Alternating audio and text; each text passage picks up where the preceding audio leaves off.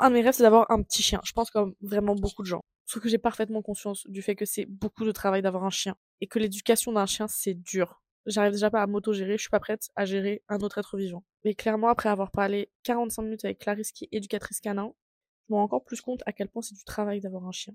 Ce podcast est d'utilité publique à écouter si vous avez envie d'avoir un petit chien vraiment. Que ça t'est déjà arrivé d'avoir des clients où ils mettaient en place des choses qui étaient peut-être soit dangereuses pour eux, soit dangereuses pour le chien? Et que tu dois après les expliquer sans, leur blesser, sans les blesser, les clients, qu'ils font n'importe quoi dans l'éducation de leur chien Oui. oui, beaucoup de fois. oui, bah, oui, oui, ça arrive assez souvent en fait. en séance, on fait plein de choses. je leur apprends plein de techniques, de méthodes qui fonctionnent avec leur chien. Mmh. Et en séance, ils font. Et c'est là où justement j'ai eu une énorme remise en question, bah, pas plus tard qu'il y a deux semaines en fait, sur le fait que je mettais pas assez d'autonomie sur mes clients. Et ça, ce que tu viens de dire, c'est parce qu'il n'y a pas assez d'autonomie mmh. chez le client. Et, et, donc du coup là, j'ai complètement changé ma façon de travailler. bah, depuis les deux dernières semaines, et effectivement, depuis que j'ai changé de façon de travailler, c'est plus du tout le même, la même chose. Mais oui, oui, effectivement, quand on dit, bah là, avec ton chien, fais ci, fais ça, quand t'as un autre chien, comme ci, comme ça, et que effectivement, parfois, il y a des maîtres qui n'ont pas forcément bien compris et qui font tout le contraire, bah en fait, c'est carrément de ma faute. C'est mmh. carrément de ma faute, et, et donc ça veut dire que j'ai pas bien fait mon travail et qu'il faut refaire. Et, et surtout que j'explique bien, que je montre bien et que le maître fasse devant moi et que ce soit bien fait correctement pour ensuite faire de l'autonomie. En fait, c'est que de la pédagogie. Enfin, ouais, complètement. Euh, c'est ça, parce que je continue à apprendre tout le temps, finalement, euh, parce que j'ai plein de choses dans mon cerveau et après, il faut le sortir correctement. Et c'est mmh. ça le plus difficile. Mmh. Parce que quand on me pose une question, en général, j'ai le cerveau qui fuse droite, gauche, telle réponse. Enfin, vraiment, c'est une explosion d'informations dans ma tête. Et parfois, j'ai la sensation encore aujourd'hui que ça sort pas toujours de façon mmh. claire et structurée. Donc, euh, je travaille aussi là-dessus mais ça fait partie du métier mmh. et petit à petit de toute façon on devient de plus en plus pédagogue. Mmh. Après en termes généraux mes clients me disent quand même que c'est compréhensible ce que je raconte mais quand je vois certains résultats, je me dis qu'en fait, mmh. c'était pas clair. Donc, mais là, c'est, c'est, Parfois, ils pensent avoir compris, puis tu te rends compte que. C'est ça, c'est exactement ça, c'est exactement ça. Donc, surtout que dans la méthodologie, c'est on travaille d'abord toujours sans stimuli pour qu'on soit sûr que le maître sache faire, et après, on, on met les stimuli, donc qui peuvent être de diverses natures. Et, et c'est quand elle est stimulée en général qu'on voit si le maître a bien compris ou pas. Parce que dès qu'elle stimule, imaginons, j'ai un chien agressif, il y a un chien qui arrive, le maître, il se tend, il coupe sa respiration, mmh. il resserre la laisse, il a peur. Mmh. Et tout ça, ça va être quelque chose des renforcements involontaires. Donc on est en train de dire au chien où j'ai peur, mmh. défends-moi. Et donc on est en train de dire au chien, en fait, attaque. donc c'est plein de petites choses comme ça et qu'on travaille en séance. Et donc moi, je suis là aussi pour détendre le maître, dire ok, non, tu sais faire, tu sais ce qu'il faut faire quand euh, c'est un chien, tu sais ce qu'il faut faire si ton chien déclenche, et, et, confiance. Et là, les maîtres ont pas mal de croyances qui disent que ah mais ça, je vais peut-être pas savoir le faire, etc. Mmh. Et c'est là où il faut vraiment continuer les séances pour qu'il y ait un coaching qui se fait sur le long terme. Il y a vraiment un double enjeu du coup parce qu'il y a vraiment de la, de la psychologie, de la pédagogie vis-à-vis de, de l'homme et puis en même temps, comprendre le chien, accompagner, trouver le truc qui marche pour lui. Enfin. Ouais. Et après, l'apprendre à son maître. Ouais. totalement, totalement. C'est pour ça que je réfléchis. J'ai pas encore vraiment cherché, mais j'aimerais bien faire une petite formation en psychologie. Mmh. Parce qu'il y a certaines choses que j'arrive pas forcément à bien canaliser ou bien expliquer vu que j'ai pas du aucune formation en mmh. psychologie je fais avec ce que je connais mmh. voilà comme je peux mais de pour pouvoir accompagner au mieux ouais ça mmh. c'est clair que c'est intéressant mais clairement on est psychologue humain et canin quoi parce que à la, à la, base t'as des bits de compréhension sur le comportement canin du coup et pas forcément sur toujours sur le comportement humain donc surtout que parfois il y a des traumatismes qui sont faits pour x raisons et du coup, le maître réagit comme ça en fonction de tel mmh. événement, telle circonstance. Du coup, le chien, il réagit de telle mmh. façon, telle façon. Mmh. Le maître dit, ah, bah, mon chien, il réagit de telle façon, telle façon. Déjà que je suis stressée. alors, en plus, si lui, il continue, ouais, il faut tout refaire à l'endroit, en fait. Donc, c'est exactement ça. C'est exactement ça. Il faut aussi beaucoup travailler sur le maître. Et parfois, on travaille pas du tout que le chien. Parfois, on se rend compte qu'il y a des problèmes dans la famille que sais-je et, et, on se rend compte qu'en fait on fait vraiment de la thérapie pour la mmh. personne mmh. parce qu'au final en général les gens se défoulent alors c'est un très grand mot mais se défoulent sur le chien que ce soit en positif ou en négatif d'ailleurs et donc c'est vraiment réadapter tout ça Et euh, parfois, il faut travailler effectivement sur la cohésion familiale avant de travailler sur le chien. Parce que si on travaille sur le chien, mais pas sur la cohésion Mmh. familiale, alors que la cohésion familiale est Mmh. le problème, Mmh. et bah euh, effectivement, on peut avoir des. Oui, c'est traiter la conséquence au lieu d'aller à l'origine du problème, quoi. C'est ça. On Mmh. traite toujours le pourquoi avant de traiter le comment. Exactement. Et mon travail, c'est de traiter, enfin, de d'abord identifier le pourquoi et en fonction du pourquoi, adapter le comment. Et t'arrives à le faire ça? Parce que j'imagine que les clients viennent pas à la base pour euh, suivre une thérapie personnelle, ils viennent parce qu'ils ont un problème avec leur chien, donc comment tu fais pour euh, les, les accompagner et leur faire comprendre que Alors, c'est ça dépend. eux? Ça dépend. Il y en a qui l'entendent, il y en a qui ne l'entendent pas. Ceux qui l'entendent très bien, super facile, euh, on travaille sans problème. Ceux qui ne l'entendent pas, il faut le faire euh, de façon beaucoup plus, euh, comment dire, euh, être beaucoup plus adaptable finalement et pas euh, les pousser trop vite, trop loin et vraiment qu'ils prennent leur temps. Euh, parfois, ça m'est déjà arrivé de recommander euh, d'aller voir euh, un psychologue Mm. pour m'aider en fait, parce que là, je me dis là, je suis pas capable de le faire toute Mm. seule, je suis pas du tout psychologue Mm. et c'est vraiment un autre métier, donc peut-être aller voir un psychologue en parallèle pour pouvoir mieux avancer et, et donc parfois ça fonctionne très très bien. Et on me dit ah c'est fou, je pensais que c'était le chien de problème, mais en fait je me rends compte que c'est carrément moi. Parfois ça arrive dans d'autres circonstances, d'autres situations, parfois c'est le chien qui est complètement le problème. Ça dépend. Ça dépend. Parfois, il y a des chiens euh, qui peuvent être euh, craintifs, euh, tout simplement parce qu'une fois on a crié, Mm. euh, ou parce que, j'en sais rien, tous les soirs, quand, je sais pas, quand les enfants ils rentrent, ou quand le mari rentre, ou quand la femme elle rentre, il y a une embrouille parce que, pff, aucune idée, et bah, le chien va être une éponge et va se dire, ok, en fait, là, je suis pas bien parce qu'il y a une mauvaise énergie, et donc du coup, je vais ressortir mon énergie de telle ou telle façon. De la crainte, de l'agressivité, de l'anxiété de séparation, ça peut être tout. Mais euh, oui, carrément. C'est un truc que les chiens font euh, systématiquement, ça d'être une éponge des, des émotions et des énergies du maître? Ouais, ouais, vraiment. Ouais, ouais, beaucoup plus que ce qu'on ne le pense. Mm. Ouais. Ça, c'est très important de, de le savoir. Il y en a beaucoup qui ne le comprennent pas forcément. Mais euh, ouais, c'est vrai que c'est vraiment des éponges. Dès qu'on est stressé, le chien va le sentir. Alors, même si on, ça se voit pas forcément physiquement que le chien est stressé, bah finalement, euh, dans son intérieur, il va être Mm. stressé. Ouais, ouais, carrément. Il va vraiment être un miroir de, Ouais. de l'état émotionnel du maître, quoi. Ouais, ouais, Mmh. ouais, ouais. Et euh, il y a certains chiens qui n'arrivent pas, en fait, à gérer toutes ces émotions et euh, qui se frustrent euh, vraiment. et ça peut aller sur la destruction, par exemple. vraiment prendre des, des tables et enfin, attaquer la table, Mm. euh, le canapé, peu importe. On se dit, oh là là, faut vraiment prendre un éducateur parce qu'il n'arrête pas de nous bouffer les meubles. Mm. Non, en fait, le problème, Mm. c'était beaucoup plus Mm. loin. Ça a été une conséquence. Ouais, totalement mais euh, le problème est autre Mm. chose et donc on va d'abord travailler sur le autre chose et bien sûr les séances d'éducation vont permettre d'affiner euh, la suppression du comportement dans ce cas-là de, de ronger les tables mais euh, effectivement il faut vraiment le problème, prendre le problème à sa base ouais. Oui, parce que finalement, quand le chien fait quelque chose qui te dérange, qui est comme ça, un truc en surface, il y a toujours un.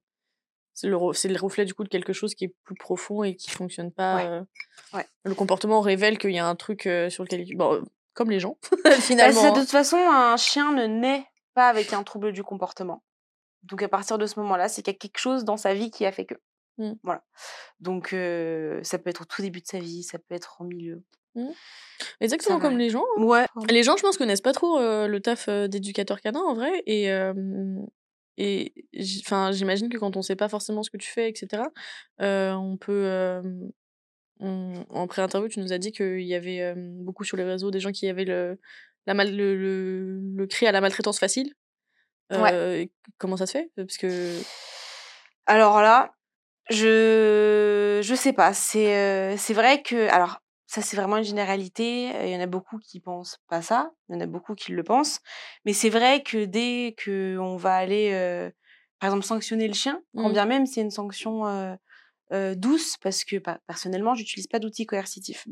Euh, donc collier étrangleur, collier Mm. torcatus, collier électrique, etc. Moi, j'utilise pas. Mm. Euh, mais il y en a qui l'utilisent. Ok. Et Comment Je- tu sanctionnes du coup? Alors là, il y a plein de méthodes. Euh, par exemple, la méthode que je vais euh, pas forcément plus utiliser, mais c'est une méthode que j'utilise quand même pas mal. Euh, c'est quelque chose qui s'appelle la posture en T. en T, c'est la lettre T, c'est pas, Mmh. c'est pas en T avec des fantômes. En fait, c'est quelque chose que les chiens font déjà beaucoup entre eux. C'est se couper le passage. Je sais pas si tu as déjà vu des chiens en meute s'amuser. Il y en a certains qui se coupent le passage et euh, celui qui s'est fait couper le passage peut mal réagir. Parfois, c'est là où il y a des chiens qui montent les dents, etc. Parce qu'ils se sont fait sanctionner par un autre chien.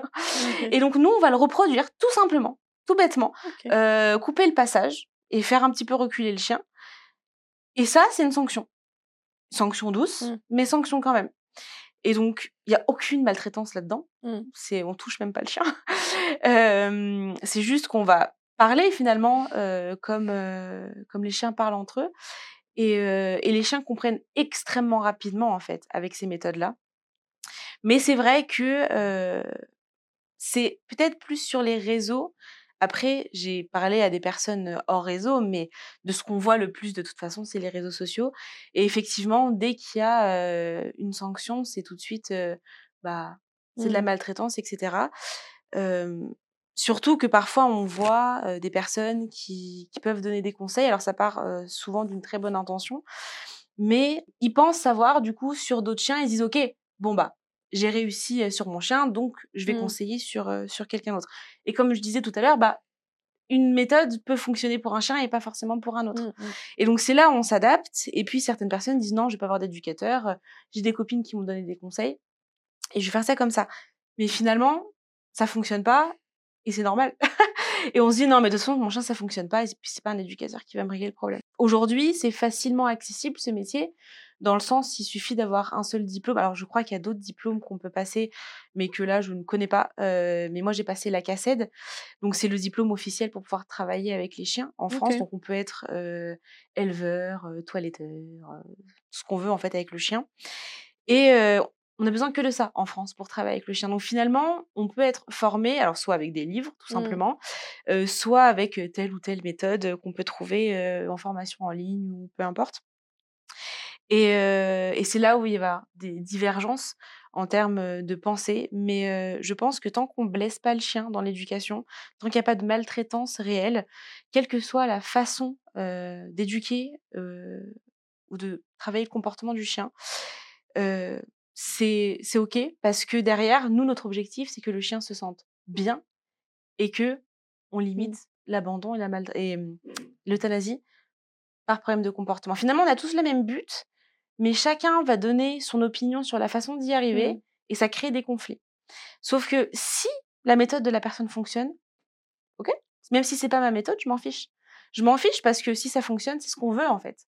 Donc, c'est toujours ce que je dis, c'est que tant qu'il n'y a pas de maltraitance, bah, Mm. la méthode utilisée, on s'en fiche. Parce que la majorité des éducateurs, pour le coup, sont auto-formés. Ils ont. À part, euh, du coup, le diplôme dont tu parlais. euh, Ouais, Il y a, d'autres façons, du coup, tu peux. Il y a des écoles euh, spécifiques ou des. Il y a des formations en ligne, ouais. Il y des, en a pas mal. Il y en a pas mal. Il y a des formations en ligne, totalement. Euh, alors, il y a des formations aussi pratiques, je crois. Enfin, des où on va directement en stage. Alors, je connais pas du tout tout. Mm. Mais en tout cas, oui, il y en a certains. Et euh, il y a des gens qui décident de faire ça uniquement à travers des livres ou à travers euh, leurs chiens. Mm. Et c'est là où, malheureusement, ils n'ont pas assez de méthodes euh, parce Mm. qu'ils ont utilisé que les méthodes avec leurs chiens. Et donc, ça fonctionne pas Mm. forcément avec les autres, mais c'est là où c'est important de se, se former. Mais tant qu'on arrive avoir des résultats Mm. rapides, c'est très important parce qu'il y a des maîtres qui sont parfois un petit peu euh, impatients, et ce que je Mm. comprends? Parce qu'il y a certains troubles du comportement qui nécessitent réellement une, Mm. euh, un changement rapidement. Donc, euh, donc voilà, et puis après, c'est juste se former, y arriver, et quelle que soit la formation, tant qu'on y arrive sur n'importe quel chien, pour n'importe quel problème, à n'importe quel âge, bon, au-dessus de moi quand même, mais à n'importe quel âge, il n'y a pas de problème en fait. C'est vraiment, euh, faut pas avoir les croyances de cette race-là, elle est euh, Mm. immaîtrisable ou mon chien il a 10 ans, c'est terminé. Pas du tout. Un chien, ça s'éduque jusqu'à la fin, donc des deux mois et encore même avant finalement, mais ça c'est le travail de l'éleveur.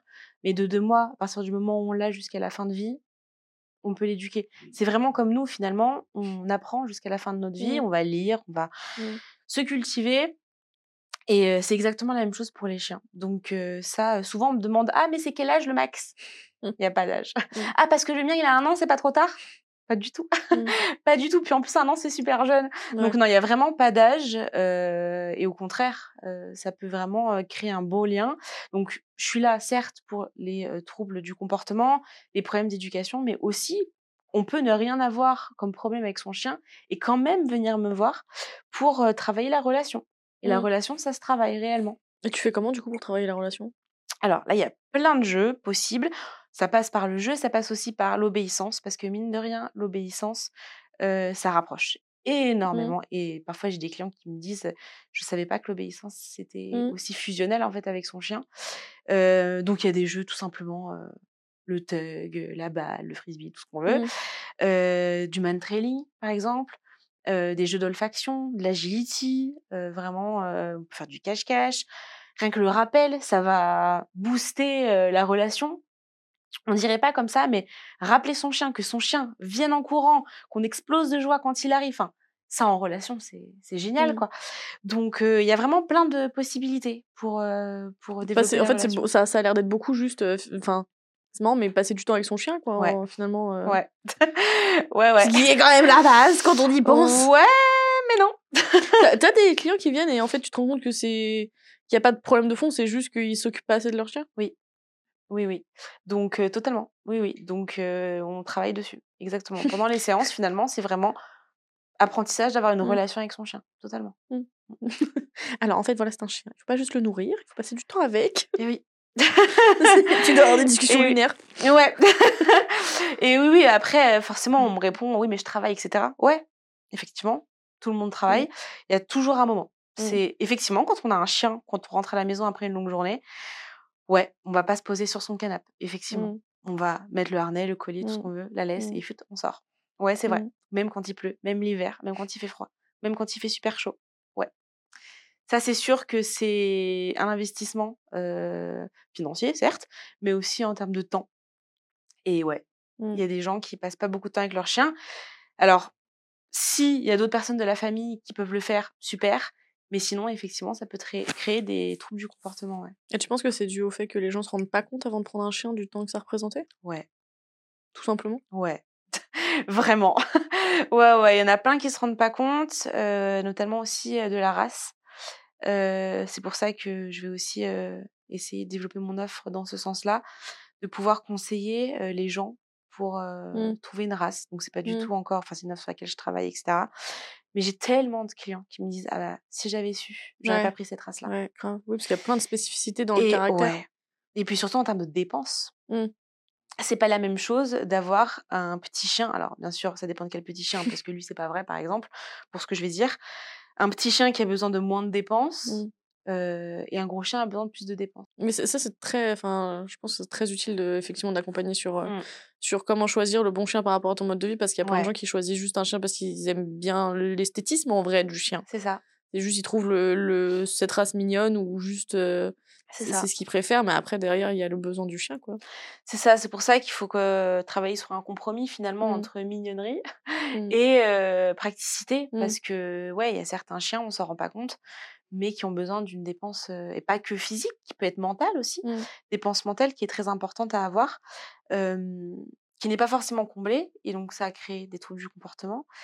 Mais effectivement, de mieux pouvoir conseiller les gens. Après, ils font ce qu'ils veulent, mais Mm. sur le moment de pouvoir dire, bah moi je vous conseille en fonction de votre type de vie, de votre euh, enfin possibilité de sortir le chien, euh, je vous conseillerais ce, ce type de chien ou ce groupe-là, parce que les chiens sont divisés en différents groupes, Mm.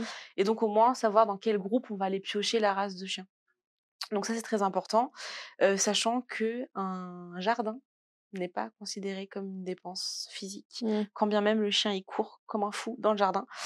Euh, c'est pas de la dépense physique. Les- le jardin c'est vraiment les toilettes, l'aspect pratique des Mm. toilettes, mais c'est tout. Le chien, il faut quand même le sortir deux, trois fois par jour, c'est très important. Et pareil, ça, il y en a plein qui le savent pas.